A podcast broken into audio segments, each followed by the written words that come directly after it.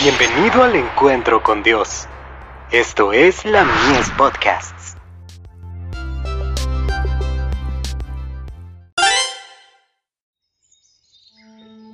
La maravillosa gracia de Dios. Ratificado por la sangre de Cristo. Así, pues, todas las veces que comiereis este pan, y bebiereis esta copa, la muerte del Señor anunciáis hasta que Él venga. Primera de Corintios 11, verso 26 al establecer el servicio sacramental para que tomara el lugar de la Pascua. Cristo dejó para su iglesia un monumento conmemorativo de su gran sacrificio por el hombre.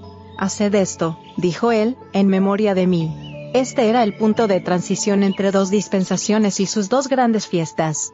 La una había de concluir para siempre, la otra, que él acababa de establecer, había de tomar su lugar, y continuar durante todo el tiempo como el conmemorativo de su muerte.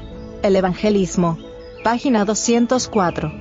En este último acto en el que participó con sus discípulos del pan y el vino, Cristo se comprometió a ser salvador de ellos por medio de un nuevo pacto, pacto en el cual estaba escrito y sellado que, a todos los que recibieran a Cristo por la fe, se les concederían todas las bendiciones que el cielo puede dar, tanto en esta vida como en la vida futura e inmortal.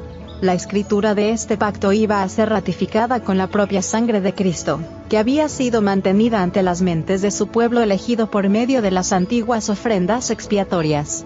Cristo tenía el propósito de que esa cena se conmemorara frecuentemente, a fin de recordarnos el sacrificio que había hecho al dar su vida por la remisión de los pecados de todos los que creyeran en Él y lo recibieran. El Evangelismo. Página 276. A la muerte del Salvador, las potencias de las tinieblas parecieron prevalecer, y se regocijaron de su victoria. Pero del sepulcro abierto de José, Jesús salió vencedor, el deseado de todas las gentes. Páginas 137 y 138. Jesús se negó a recibir el homenaje de los suyos hasta tener la seguridad de que su sacrificio era aceptado por el Padre ascendió a los atrios celestiales y de Dios mismo oyó la seguridad de que su expiación por los pecados de los hombres había sido amplia, de que por su sangre todos podían obtener vida eterna. El Padre ratificó el pacto hecho con Cristo, de que recibiría a los hombres arrepentidos y obedientes y los amaría como a su Hijo. Cristo había de completar su obra y cumplir su promesa. Ibid.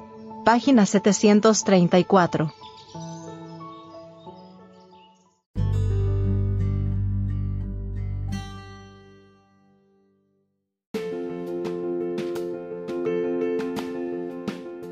Visítanos en www.ministeriolamies.org para más contenido. Dios te bendiga.